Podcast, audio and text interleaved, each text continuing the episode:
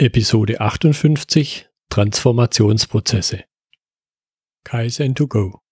Herzlich willkommen zu dem Podcast für Lean-Interessierte, die in ihren Organisationen die kontinuierliche Verbesserung der Geschäftsprozesse und Abläufe anstreben, um Nutzen zu steigern, Ressourcenverbrauch zu reduzieren und damit Freiräume für echte Wertschöpfung zu schaffen. Für mehr Erfolg durch Kunden- und Mitarbeiterzufriedenheit, höhere Produktivität durch mehr Effektivität und Effizienz an den Maschinen, im Außendienst, in den Büros bis zur Chefetage. Heute sitze ich mit Roger Dannauer zusammen im Gespräch. Wir unterhalten uns über Transformationsprozesse von Unternehmen, von Menschen, auch die zugrunde liegenden Strategien. Hallo Roger. Hallo Götz. Schön, dass du heute dabei bist. So, ja. jetzt habe ich mal in deine Vita reingeguckt. Du hast dich, glaube ich, so in meiner Wahrnehmung von einer klassischen Funktion, Projektmanager, Bereichsleiter in einem mittelständischen Unternehmen, weiterentwickelt dann durchaus auch über so Lean-Themen. Mittlerweile bist du aber, so nehme ich dich wahr, durchaus ein gewisser Kritiker innerhalb der Szene, wo du sagst, es geht gar nicht so sehr um, um nur das Anwenden von Werkzeugen. Und äh, darüber soll sich jetzt auch heute unser Gespräch ein bisschen drehen. Stell dich aber doch einfach mal selber noch ein bisschen intensiver vor, wo du herkommst und was dein grundsätzliches Anliegen in der Zusammenarbeit äh, mit Unternehmen, mit Personen ist. Ja, ähm, ich glaube, prägend war, dass ich im Mittelstand einfach aufgewachsen bin, ja, ähm, in dem relativ ich von relativ von Anfang an relativ viel Freiheit hatte, ja, ähm, auch ähm, Dinge zu gestalten. Und äh, was ähm, ich glaube ganz wichtig ist, dass man in so einem kleineren System auch alle Prozesse kennt, ja, und nicht ähm, wie eben im Konzern zum Beispiel das ganze Leben in einem äh, fachlichen Mikrokosmos verbringt, ja, mhm. das ganze Leben nur Marketing oder nur Finanzen, ähm, sondern dass man ähm, gerade dann als Bereichsleiter ähm, für alle Prozesse verantwortlich ist, ja. Und das ist eigentlich das Faszinierende von Anfang an gewesen, das Große und Ganze zu sehen und dann ähm, die richtigen Stellschrauben zu finden, wie man dann zum Beispiel Projekte erfolgreicher macht oder das Unternehmen. Ja. Mhm. Und das war, glaube ich, prägend. Ich bin dann von äh, also dem ganz klassischen Elektrotechniker, Automatisierungstechnik, ähm, äh, Projekte ähm, war dann der nächste Schritt zu sagen, gut, ich bin ein guter Techniker, bin ein guter Projektleiter. Ähm, was ist der nächste Schritt? Ähm, war dann kaufmännische Skills, dann hatte ich äh, nebenher BWL studiert. Ähm, später ähm, ja, war dann der Weg in die IT-Branche und ähm, dann bis hin zu einer großen Beratung und in die großen Konzerne. Und was mich aber immer fasziniert hat, war das Thema Entwicklung und äh, habe das halt unter der Brille gesehen, was tun die eigentlich hier alle? Und oftmals war das sehr schockierend, ja, mhm. was, was Unternehmen eigentlich tun. Ähm, also was praktisch die das Potenzial ist, zum Beispiel von Lean, Kaizen-Philosophie und was dann daraus entsteht. Ja. ja. Und das ist auch sozusagen das, wo dann meine Kritik beginnt. Ja. ja, ja ich höre da ein bisschen raus und so sehe ich es absolut genauso. Im Grunde sind es ja doch immer die Menschen, die den größten Einflussfaktor stellen. Und solange ich den Faktor nicht berücksichtige und entsprechend handle, werde ich auch nicht wirklich erfolgreich sein, oder? Ja, es war ja Anfang der 90er Jahre, ähm, also in der Elektrobranche kam die, diese ganze Toyota-Bewegung, Lean Kaizen, KVP, alles, kam ja aus der Automobilbranche. Damals VW war der Treiber, VW Einkaufsleiter Lopez hat ja. gesagt, wir müssen Kosten senken, Prozesse verbessern. Ähm, und dann kam dann diese ähm, Kaizen-Management-Philosophie. Und äh, die hat man damals so frei übersetzt. Es gibt Kai, die Methodiken, die Systematiken und Zen, die Geisteshaltung und zwar die Geisteshaltung der Führung, die das Denken und Handeln und damit die Kultur im System prägt. Ja? Mhm. Und ähm, ja, so an, in den 90er Jahren, da war, war ja Deutschland sehr erfolgreich, ähm, wie heute auch. Ja. ja. Und man hat gesagt, ja, Methoden, das macht uns Spaß, ja, so aus diesem, klar, aus diesem äh, technisch orientierten hat es für viele auch Sinn gemacht. Ja. ja. Äh, Methoden macht uns Spaß, aber Geisteshaltung brauchen wir nicht. Mhm. Kultur. Äh, wobei es damals auch schon einen Trend gab, äh, der fast so war wie heute. Wir sind heute damit in der zweiten Welle der Erkenntnis. Also auch dort hat man gesagt, der Mensch steht im Mittelpunkt und ähm, das waren diese TQM-Ansätze. Und ähm, es gab dann solche Aussagen wie, wenn die Menschen glücklich sind, kommt der Erfolg von alleine, mhm. was ich heute für absoluten Nonsens halte. Ja. Ähm, aber im Grunde ging, war der Erkennt, die Erkenntnis schon immer, dass der Mensch irgendwo eine Rolle spielt. Ähm, und als dann damals dieser Kulturwandel, ähm, den man also wie heute schon in den 90er Jahren versucht hat, eigentlich misslungen ist. Mhm. Dann kam die große Welle, dass man gesagt hat, okay, jetzt machen wir Kostensenkung, ja, ähm, ähm, und wenn dann die, wenn ab und zu mal jemand entlassen wird, ja, da gab es dann Konzerne, die das praktisch wirklich konsequent über zehn Jahre gemacht haben, ja, dass die Leute immer im, in einem gewissen Angstzustand sind. Ähm, wenn man die, äh, dann, dann ja, freuen die sich wieder über ihren Arbeitsplatz und so weiter. Und äh, da ist es praktisch dann ins Gegenteil umgeschlagen. Mhm. Und das ist eigentlich auch das Schlimme an der Sache, dass heute in der zweiten Welle ähm, sehe ich einfach, dass die gleichen Prinzipien von, von den 90er Jahren werden einfach gerade wiederholt. Ja? Die alten Konzepte rausgeholt, ob es Fehlerkultur oder was auch immer ist. Und es wird genau das Gleiche gemacht, was man vor 20 Jahren schon mal, was äh, schon mal misslungen ist. Mm, mm. Und ähm, das finde ich einfach schade. Ja. ja. Das ist, ähm, weil, weil mir das Thema wirklich am Herzen liegt. Ja. ja. Gut, was würdest du sagen, wenn wir da, da noch ein bisschen tiefer reingehen? Was ist für dich jetzt ja, vom Ansatz her der Ausweg aus der Falle, hier nochmal in das gleiche Fettnäpfchen zu treten?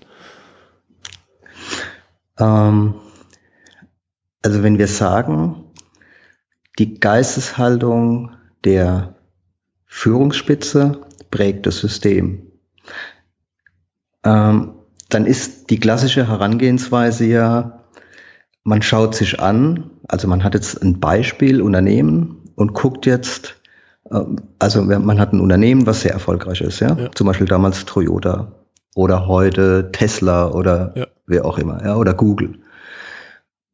Und der Irrweg ist, dann zu gucken, was machen die denn? Ja? Mhm. Daraus dann Methodiken abzuleiten und zu glauben, dass man das kopieren kann.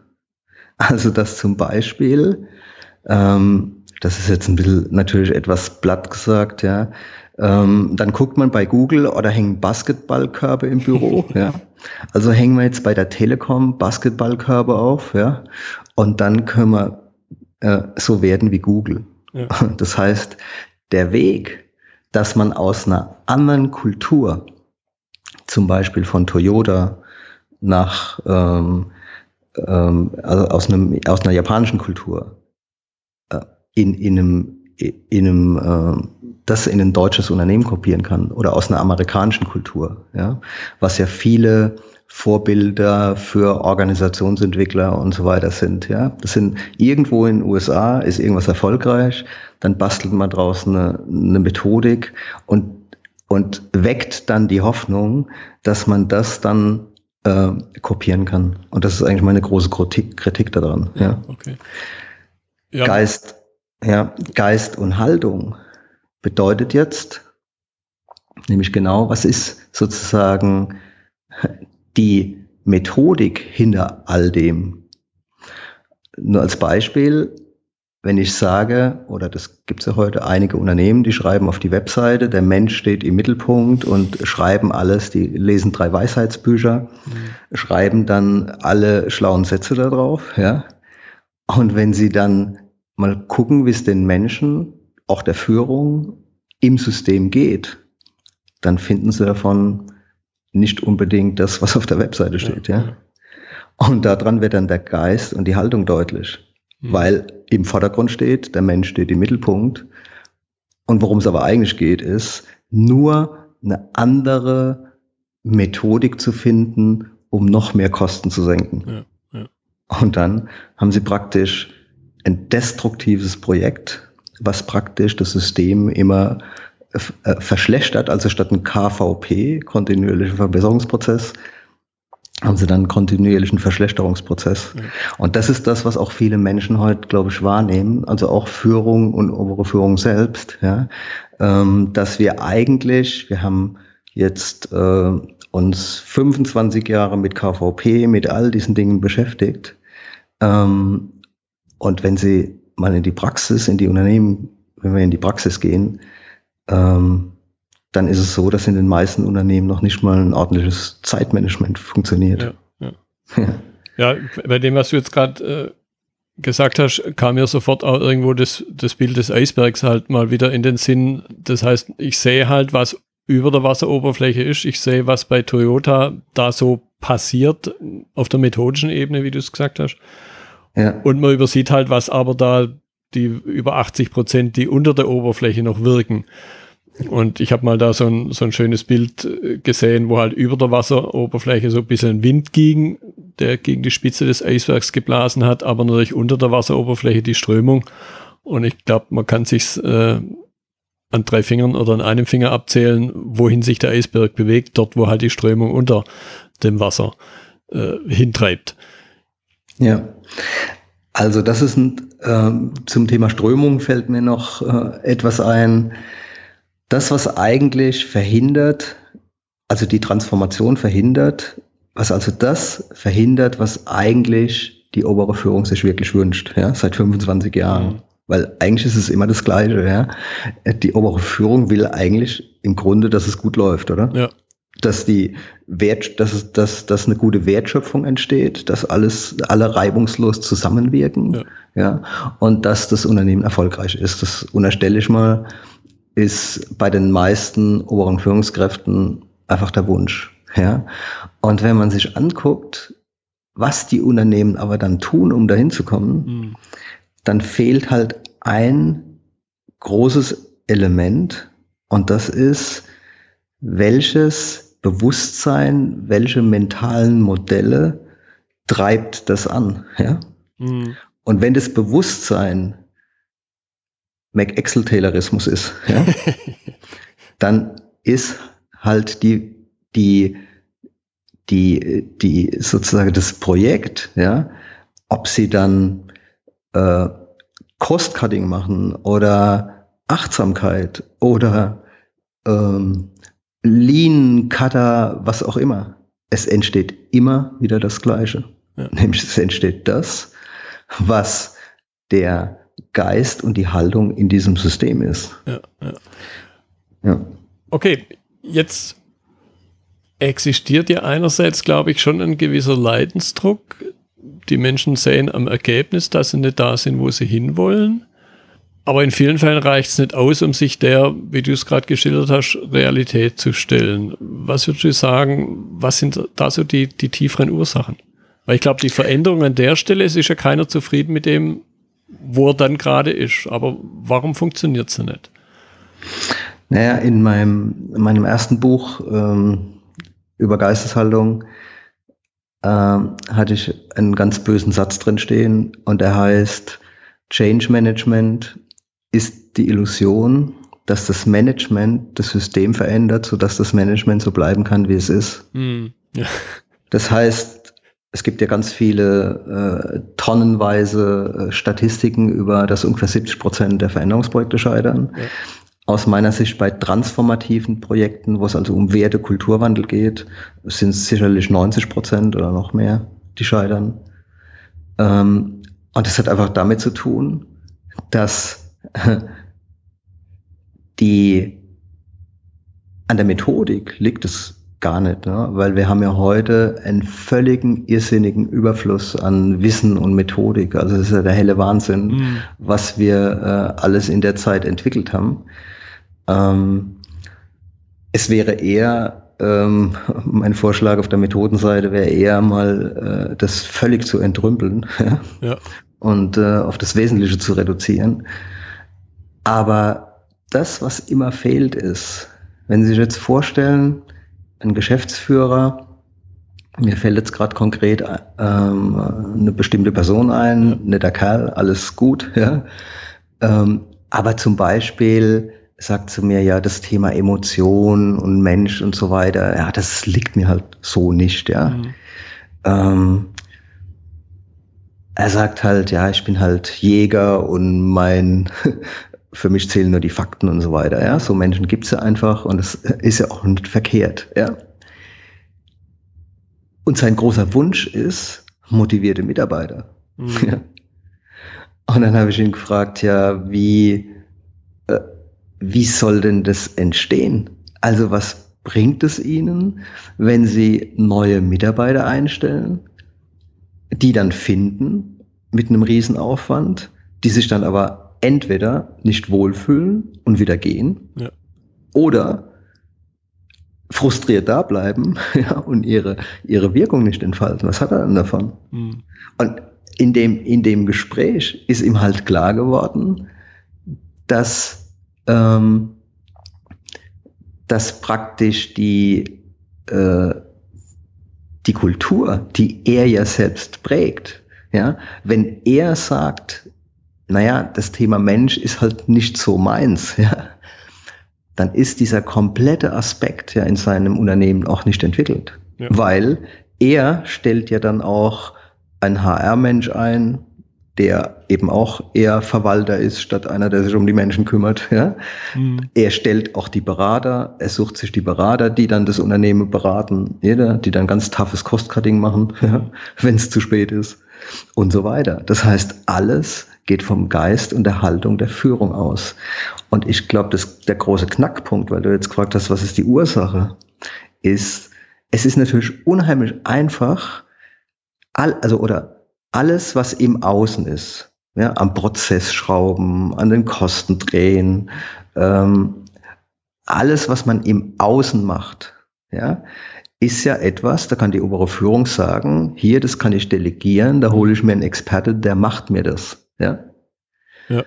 Aber alles, wo es um das Innere geht, ähm, praktisch diesen Bewusstseinssprung, der, den ich als Transformation verstehe, die tiefere Erkenntnis, dass der Prozess beispielsweise nicht das ist, was im Außen stattfindet, sondern der Prozess, und der Prozess ist nie das, was irgendwo auf einer PowerPoint steht, mhm. sondern der Prozess ist die Realität.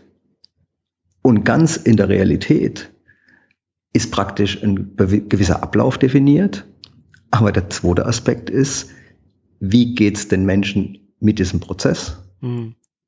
Und wie, ähm, wie ist die Haltung im Prozess? Und wenn ich diese Faktoren nicht berücksichtige und rein mit reinem Kai, mit reiner Methodik arbeite, ähm, dann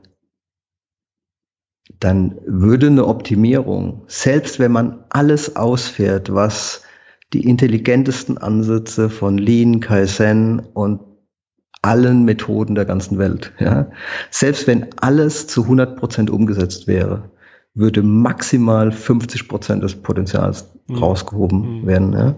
weil dieser, diese inneren Prozesse sind eigentlich die, das Wesentliche, ja.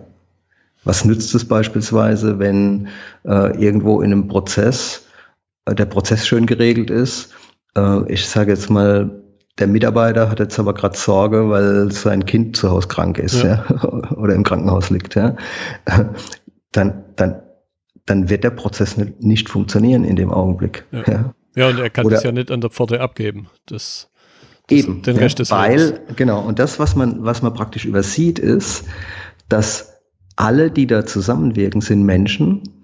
Und das, was aber noch wichtiger ist, die Führung sind ganz normale Menschen. Ja.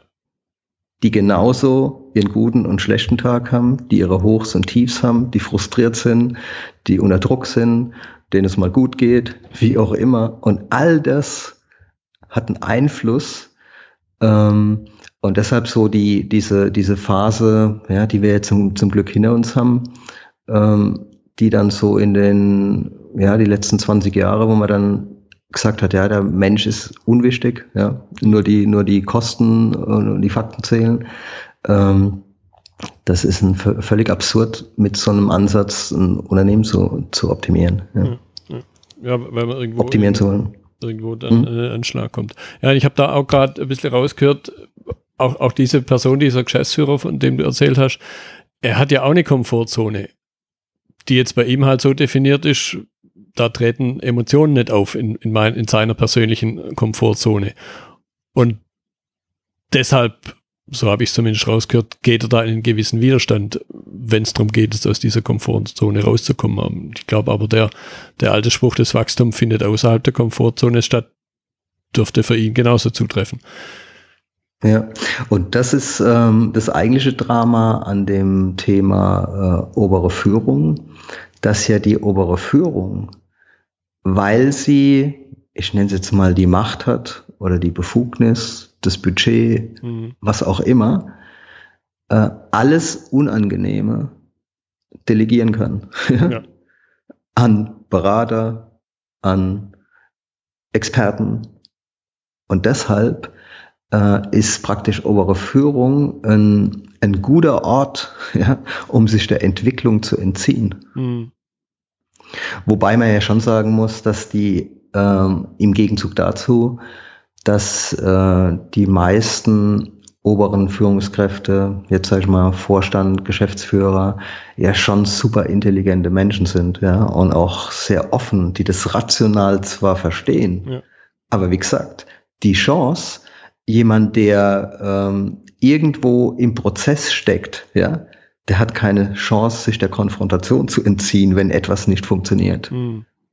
Und die obere Führung aber hat sozusagen die Gelegenheit, weil es ja kaum jemand gibt, der die kritisiert. Ja, ja also das, das ist ja wieder auch ein ähm, so zu sehen, die, die unten im Prozess stecken, die sind ja ständig in dieser, nennen wir es mal KVP-Optimierungsprozedur, äh, äh, ja. ja. Ähm, die kriegen ein direktes Feedback, wenn, wenn's, wenn etwas nicht äh, gut läuft. Mhm. Die obere Führung kriegt fast gar kein ehrliches Feedback. Ja, ist die Einsamkeit an der Spitze auch. Auch, genau. Ja, okay. Das heißt, ähm, deshalb übrigens kommen wir gleich noch zum Thema ähm, weshalb Vertrauenskultur oder Vertrauen so wichtig ist, wenn es kein Vertrauen gibt, ja, in einem System. Und zwar das Vertrauen, dass die obere Führung darauf vertrauen kann, dass zum Beispiel, wenn sie eine Fehlentscheidung trifft, ja, oder eine Entscheidung, die eine, eine negative Auswirkung hat, ähm, dass sie dann ehrliches Feedback kriegt. Mhm. Ja? Das heißt, wenn es dieses Vertrauen nicht gibt, wo es kein Vertrauen gibt, gibt es keine ehrliche Kommunikation. Und es gibt auch kein ehrliches Feedback. Und wo es keine ehrliche Kommunikation und ehrliches Feedback gibt, ist die Entwicklungsfähigkeit des Unternehmens äh, sehr, sehr eingeschränkt. Ja, weil ja? ich dann nur einen ganz langen Zyklus, Regelzyklus habe, bis meinetwegen die nächste BWA auf dem Tisch liegt oder die nächsten Aktienkurse genau. äh, ja. ich, dann, ich dann später angucke. Ja, okay. Erst die, erst die Krise sozusagen, ja, oder der, das gescheiterte Projekt oder der Waldbrand äh, meldet dann, dass etwas nicht in Ordnung ist. Ja. ja. Aber meistens dann, gerade in so einem System, ist man dann noch nicht mal dann bereit zu fragen, was ist die ja. Ursache. Dann nimmt man einen Berater und senkt, senkt die Kosten. Ja, ja, okay. Jetzt gibt es aber, glaube ich, ja schon Menschen und ich glaube, du triffst auf die im Vergleich zu vielen anderen relativ häufig, weil sie bei dir Auftraggeber werden, weil sie mit dir im Gespräch sind. Was unterscheidet die? Was, was sind die Impulse für deine Auftraggeber zu sagen, ja, ich gehe jetzt daran, ich gehe vielleicht aus meiner eigenen Komfortzone auch raus? Ähm, ja, der, der Unterschied ist eigentlich, das ist aber etwas, was meine eigene Transformation bewirkt hat, ja. Ähm, weil ich kann ja nichts nach außen anbieten, was ich nicht selbst erlebt und durchlebt ha habt, mhm. hab, ja. Ähm, also ich bin ja auch von einem, äh, sag ich mal, Techniker zu BWL, Kopfmensch, äh, habe mich irgendwann dann mal ähm, dem, dem Thema Mensch genähert, ja. Äh, und habe dann daraus gleich meinen Beruf gemacht. Ja. Äh, das war also recht, recht intensiv. Ja. Und dann kommt noch die Stufe, äh, dass ich ja eben nach meiner eigenen Entwicklung, meiner eigenen Transformation, dann seit zwölf Jahren ausschließlich, also das ist mein einziges Kerngeschäft, ja, nur eins zu eins mit Menschen arbeite und die entwickle. Mhm. Ja. Und das klingt jetzt vielleicht etwas schräg, aber nach zwölf Jahren bin ich wirklich alle Themen der Menschheit durch. Ja. Das kann ich mir vorstellen. Und, ähm, und das wiederum hat zur Folge, dass, äh, dass, ähm, ja, dass mich keine Fassade der Welt mehr beeindruckt. Ja. Okay, ja. Also wenn jemand sagt, ich bin Jäger und nur Fakten zählen und der Mensch ist egal, ja, dann zucke ich nicht, nicht zusammen und sage dann, okay, äh, dann kann ich Ihnen nicht helfen, sondern ähm, was, und das ist vielleicht auch ein Beispiel für Geist und Haltung, ja, wenn ich ähm, Menschen mit einem ja, reinen Geist mehr oder weniger, ja, rein zu 100 Prozent ähm, ist, gibt es selten, ja. Mhm. Aber praktisch mit einem möglichst offenen und reinen Geist begegne, dann merken die einfach relativ schnell, da ist jemand, und das passiert auch bei ganz Fremden, ja. ja dauert äh, vielleicht 20 Minuten, äh, sitzt mit einem völlig fremden Vorstandsvorsitzenden zusammen, ja, und der spürt irgendwie, und das ist genau jetzt das, worum es geht in dem Thema Geist und Haltung, der spürt irgendwie, und das ist jetzt etwas, was nicht rational methodisch stattfindet, weil ich mhm. dem so schöne PowerPoint hinlege, ja, sondern der spürt irgendwie, da ist jemand, dem kann ich vertrauen. Mhm. Ja. Und dadurch, dass er mir vertraut, ähm, kann er mit mir Dinge besprechen, die mir, die er mit niemand besprechen würde. Ja. ja mit keinem Coach, mit keinem ähm, ja, vielleicht noch nicht mal mit seiner Frau, ja? Ja, kann ich mir vorstellen. So. Ja. Also das heißt, der spürt, da ist jemand, der, ähm, der, dem ich offensichtlich vertrauen kann. Das zweite, der zweite Aspekt ist, dass der irgendwie spürt, dass es mir wirklich ernst ist, ja. Also das ist jetzt hier, ich bin kein, bin eigentlich eine relative, ähm, bin kein Verkäufer, ja, mhm. der, äh, der eben perfekt die Dinge inszeniert, sondern es ist eher eine Begegnung von Mensch zu Mensch. Mhm. Und ähm, der spürt relativ schnell, ähm, dass ich auch die Haltung habe, also praktisch auch ihm wirklich in allen Dingen helfen kann. Und dadurch entsteht etwas, was die Grundlage für Transformation ist, nämlich äh, eine Offenheit, weil nur jemand, der sich auf etwas grundlegend Neues einlässt, kann was Neues erfahren. Mhm. Ja. Und dann, ähm, genau, steigen wir in ein Projekt ein, was dann, ähm, also im ersten Interview in einer Stunde ähm, mache ich ein Potenzialinterview und es sind all die Dinge, die nicht gut laufen, zusammen mhm. als Paket. Mhm. Ja? Mhm. Ähm, das ist eine Kombination aus äußeren Themen, zum Beispiel, der sagt, die Prozessqualität ist schlecht oder ich hatte mal einen, der war ähm, wirklich neue Kunden gewonnen, total tolle Auftragslage, aber total äh, hoher Ausschuss produziert. Äh, Geschäftsführer war so verzweifelt, dass er gesagt hat, am liebsten würde er Konkurs anmelden. Ja. äh, so, so schrecklich war alles, ja. Also das heißt, die einen kommen in dem Sinne eben mit einem gewissen Druck, ja, oder ja. mit, weil sie unzufrieden sind, so wie es ist. Es gibt aber auch das Gegenteil, dass ich Menschen treffe oder die zu mir finden, die einfach große Visionen haben und einfach sozusagen sehr innovativ sind und einfach Spaß haben an was Neuem, ja. ja. Also beide Wege gibt's, also über das Leid und über das äh, über die, ähm, also Menschen, die schon sehr weit entwickelt sind, auch mhm. Unternehmen, die sehr weit entwickelt sind, die sagen, ich brauche neue Potenzialfelder, ja, mhm. weil wir machen seit 20 Jahren schon alles und wir kommen, und es macht keinen Sinn, nochmal 0,5 Prozent aus den Prozessen rauszupressen. Ja, ja, okay. Gut, jetzt möchte ich zum Abschluss genau diesen Punkt noch ein bisschen weiter vertiefen. Wie funktioniert dann, einfach damit auch die Zuhörer da eine Vorstellung haben, wie funktioniert dann die konkrete Zusammenarbeit mit dir? Also, ich liebe ja Wertschöpfung, ja. Okay. Und äh, als ich 2004 äh, mein Geschäftsmodell entwickelt habe, ähm, habe ich gesagt, ich lasse alles weg, was nicht wertschöpfend ist, ja. Und zwar wirklich alles. Eine gute Idee. Und, genau. Und ähm, habe dann gesagt, ich konzentriere mich auf etwas, was wirklich einen hohen Impact hat, also eine wirklich hohe Wertschöpfung. Und das, wobei ich sagen muss, das ist einfach entstanden aus der Praxis raus, ja. Also ich hatte einfach über ein Jahr ungefähr, ich glaube, 1000 Coaching-Gespräche. Also es waren meistens sehr kurze Gespräche, so mhm. 20 bis 30 Minuten. Und habe einfach gemerkt, das hilft den Leuten äh, sehr, ja. ja.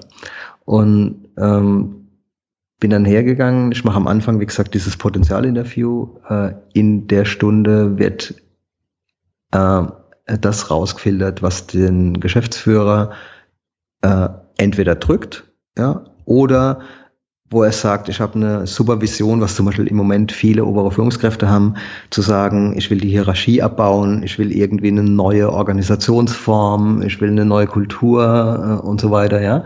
Also die sehr äh, einfach innovativ getrieben sind, die da auch teilweise schon wirklich super weit sind, ja. Ähm, und, und viele Dinge ausprobiert haben und die richtig Lust haben, neue Unternehmen zu schaffen, ja.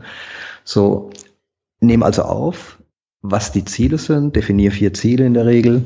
Ähm, das sind dann äußere Ziele und innere Ziele. Mhm. Ja. Und äh, dann äh, starten wir einfach ein Projekt ja, über vier Monate. Und das ist wieder so ein bisschen diesen typischen Kaizen-Gedanken ähm, äh, geschuldet, ja, zu sagen, keine großen, komplizierten Kulturwandel, Transformations-, Change-Projekte, von denen dann sowieso wieder die meisten scheitern, ja, mhm. sondern äh, sehr kurze Laufzeit, großer Impact. Ja, ich glaube, das ist so ein, so ein Kennzeichen von Kaizen eigentlich. Ja, ja. wirklich nur an die gottischen Knoten oder wie du sagst, Gott, Engpässe, ja, ja. drangehen und wirklich in rassanter Geschwindigkeit ähm, die Dinge verändern. Und das hat einen Effekt. Also die, die kurze Laufzeit ist, ist eine der wesentlichen Dinge, weil wenn so ein Kulturwandel beispielsweise über fünf Jahre dahin dümpelt, ja, das, da, da, da hat ja kaum einer irgendwie ein tiefgreifendes Erlebnis. Ja. ja. Und ähm, das heißt, man spürt eigentlich den Fortschritt kaum. Oder es gibt auf der Wegstre Wegstrecke so viel Frustration, dass man vielleicht sogar das Projekt abbricht. Ja. Mhm. Ähm, aber diese kurze Laufzeit, aus dem, ähm, ich bin da immer im Clinch mit Experten, weil Experten sagen, Veränderung dauert lang, lange. Ja. Äh, also entweder aus, aus der menschlichen Seite oder von der, von der Unternehmensentwicklung. Äh, aber wenn es schnell geht, dann hat es einen ähm, Effekt. Wenn also in einer kurzen Zeit eine wirklich grundlegende, signifikante Verbesserung eintritt, real, ja, mhm. ähm, dann hat es eine nachhaltige Wirkung, weil keiner will zurück zum Schlechteren. Ja. Ja, und ja, dadurch ist Transformation in dem Sinne ähm, weg von komplizierten, methodengesteuerten Change Theorien, ja, die man dann versucht zu implementieren, sondern ganz pragmatisch hands-on nur das machen, was nutzt und das aber mit einer, mit einer guten Geschwindigkeit. Mhm. Bedeutet, dass ich eine Kernzeit habe von einer Stunde pro Woche mit einem Geschäftsführer und jede Woche ist ein Thema dran. Ähm, und äh, nach vier Monaten sind dann die Ziele erreicht. Erreicht heißt bei mir immer, dass wenn zum Beispiel am Anfang ein Status ist von 20 Prozent oder 30 Prozent ja, Erfüllungsgrad, mhm. dann sollte das am Ende so irgendwie bei 60, 70 Prozent oder Richtung 80 gehen. Ja. Also wenn, oder wenn jemand sagt, am Anfang meine Prozessqualität ist bei ähm, 40, äh, 60 Prozent, ja, dann sollte sie zumindest mal auf 18, 80 hochgeschraubt werden, ja, in der Zeit. Mhm. Und das bringt mehr, ähm, weil der Geschäftsführer selbst lernt, wie er das machen kann. Und meine Meinung ist, der braucht nicht jedes Jahr wieder einen neuen Berater und eine neue Führungstheorie und all diesen Kram, sondern äh, es macht, hilft ihm viel mehr, äh, wenn er das alles selbst, also wenn, der, wenn die obere Führung selbst ja. die Transformationswerkzeuge hat, um sich selbst sozusagen zu helfen, weil Transformation ist immer, ja, Systeme verändern sich, die Realität verändert sich und das ist ja auch der Gedanke von KVP oder KSN, dass man praktisch der Veränderung der Realität kontinuierlich entgegensteuert. Deshalb nützt auch nichts, ähm, einmal so ein Veränderungsprojekt zu machen, ja. sondern das lebt ja immer. Und Transformation ist eigentlich so rum, ähm, die Transformation findet selbst statt. Die Welt transformiert sich selbst. Mhm. Systeme entstehen und vergehen. Und Systeme, ähm, die kümmern sich nicht drum, ob wir irgendwas managen wollen, sondern die, die Realität geht ihren eigenen Weg. Und das Einzige, was wir machen können, ist, ähm, wie geht die obere Führung mit der Realität um? Und wie kann man zum Beispiel in turbulenten und schwierigen Zeiten die eigene äh, Leistungsfähigkeit, innere Ruhe und Kraft bewahren. Mhm. Um solche Themen geht's. Mhm. Ja, mhm. ja und, und, ich, äh, ja. und ich denke, das ist ja dann auch, wenn, wenn du sagst, äh, im Grunde machst du dich überflüssig, weil die obere Führung das dann selber beherrscht. Und ich glaube auch, dass das dann ein gutes Vorbild ist, dann selber im Unternehmen so zu handeln, nämlich dass ganz zum Schluss die Mitarbeiter auch aktiv werden und von sich aus die notwendigen Verbesserungen anstoßen, sehen erstmal die Notwendigkeit und dann da auch wirklich aktiv werden und eben nicht warten, dass da irgendjemand kommt und ihnen sagt, was zu tun ist. Genau. Die letztendlich, was vielen nicht bewusst ist, dass ja der Geist und die Haltung der oberen Führung, ob die obere Führung das weiß oder nicht oder will oder nicht, ja sich auf das System von selbst überträgt. Absolut. Deshalb scheitern ja auch die Veränderungsprojekte, weil man verändert unten irgendetwas und der Geist und die Haltung in der Spitze bleibt gleich ja. und dadurch verändert sich das, was man verändert hat, immer wieder zurück. Ja. Ja. Und das ist, und während wenn, wenn sich oben in der Spitze etwas verändert, zum Besseren natürlich, selbstverständlich, ja. ähm, dann ist es wie wenn man plötzlich eine Handbremse los aufmacht, ja. Weil in der Regel Menschen eine Grundtendenz haben, wenn eigentlich alle wünschen sich ja, dass es, dass es besser wird. Alle wünschen sich, dass sie gut arbeiten können, dass sie einigermaßen zufrieden äh, und erfolgreich vor allen Dingen auch sein können. Ja? Ähm, fällt mir gerade noch ein Satz ein, den ich öfters mal auf Vorträgen gesagt habe. Das größte Potenzial, was Unternehmen heute haben, sind frustrierte Mitarbeiter. Ja. ja. Weil wenn man das entfernt, was die frustriert, hat man einen riesen Impact. Ja, ja da, da gewinnt die achte Verschwendungsart eine ganz neue Bedeutung. Genau, und, und die größte Verschwendungsart ist heute die Verschwendung menschlicher Energie. Ja. Und es gilt vor allem, vor allem für die obere Führung, weil die obere Führung ist praktisch nochmal in einer Sondersituation, dass, ähm, dass praktisch der ganze Druck, der von der Marktseite kommt, äh, lastet auf der, weil ja unten die Mitarbeiter erwarten, dass die, die Führung das handeln kann alles. Ja. ja. Ähm, das wird immer schwieriger.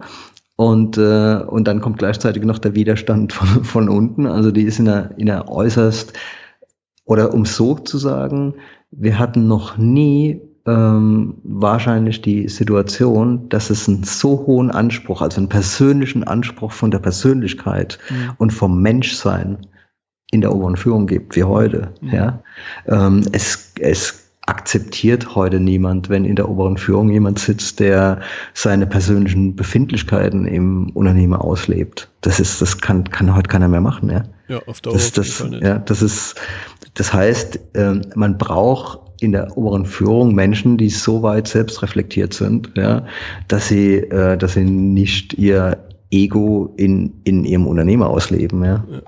Und auf der anderen Seite aber auch nicht, ähm, ja, wie soll ich sagen, ja, die alle erwarten ja, dass die obere Führung immer in sich ruht, ja, aber der Markt wird immer schwieriger, ja, und das in sich ruhen und alles ähm, im Griff haben, das wird immer schwieriger, ja.